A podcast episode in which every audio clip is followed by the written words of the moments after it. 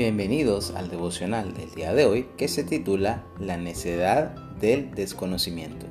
Está basado en Éxodo 5.2 que dice de la siguiente manera. Y Faraón respondió, ¿quién es Jehová para que yo oiga su voz y deje ir a Israel? Yo no conozco a Jehová, ni tampoco dejaré ir a Israel. Cuando Moisés y Aarón llegaron por primera vez delante de Faraón para pedirle que dejara ir al pueblo de Israel, éste respondió con lógica, pero a la vez con mucha necedad.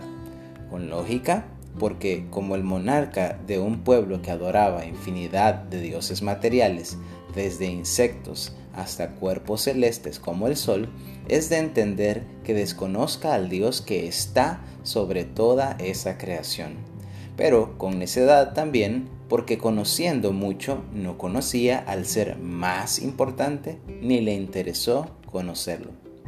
Muchas veces actuamos de esa misma forma, con necedad por falta de conocimiento, pero más grave aún, a la necedad añadimos soberbia, porque ni siquiera damos pasos para superar ese estado inicial de desconocimiento.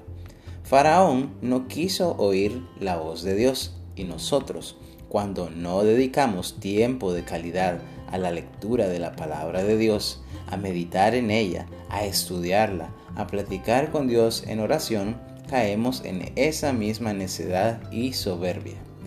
Dios es un ser relacional, siempre lo ha sido y siempre lo será. Es por ello que envió a su Hijo Jesucristo para que por medio de Él seamos limpios de nuestro pecado, seamos libres de eso que nos impide acercarnos, como la necedad o la soberbia, etc. Y podamos no solo conocer de Dios como un ser lejano, como una idea filosófica o como una figura religiosa, sino conocerle íntimamente como nuestro Padre, nuestro amigo y nuestro Señor. Que Dios te siga bendiciendo y tengas un excelente inicio de semana.